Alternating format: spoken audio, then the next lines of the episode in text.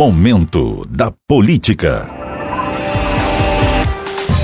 Um dos políticos mais votados no estado, o deputado estadual Hércules Silveira, ainda não sabe qual será o seu destino nas próximas eleições.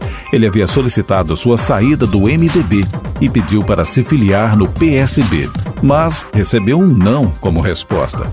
Ele também viu as portas se fecharem no Partido Verde e no PDT.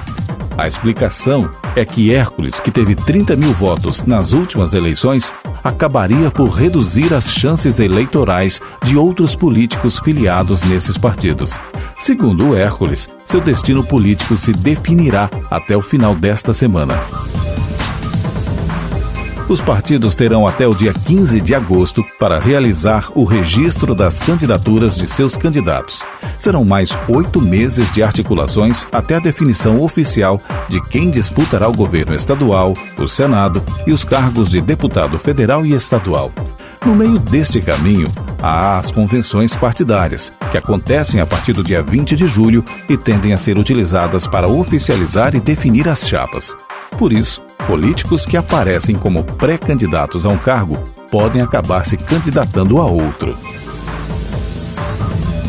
Após duas semanas de plebiscito em todo o estado, militares, praças e oficiais da ativa e da reserva elegeram seus representantes para o pleito de outubro. É o chamado Projeto Político Militar, que busca identificar na base os representantes que serão também porta-vozes das reivindicações da segurança pública, principalmente no Corpo de Bombeiro e na Polícia Militar. Com 1.037 votos, 77,6% dos votantes, o tenente Assis, que é do PTB, venceu a disputa pela preferência para a Câmara Federal. O outro concorrente, o PM Coronel Laércio, recebeu 299 votos.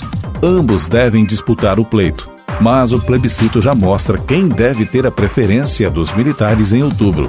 Tenente Assis começou no Corpo de Bombeiros como praça e hoje é oficial. Os partidos PSDB e Cidadania registraram na sexta-feira em cartório o pedido formal de registro de uma federação partidária.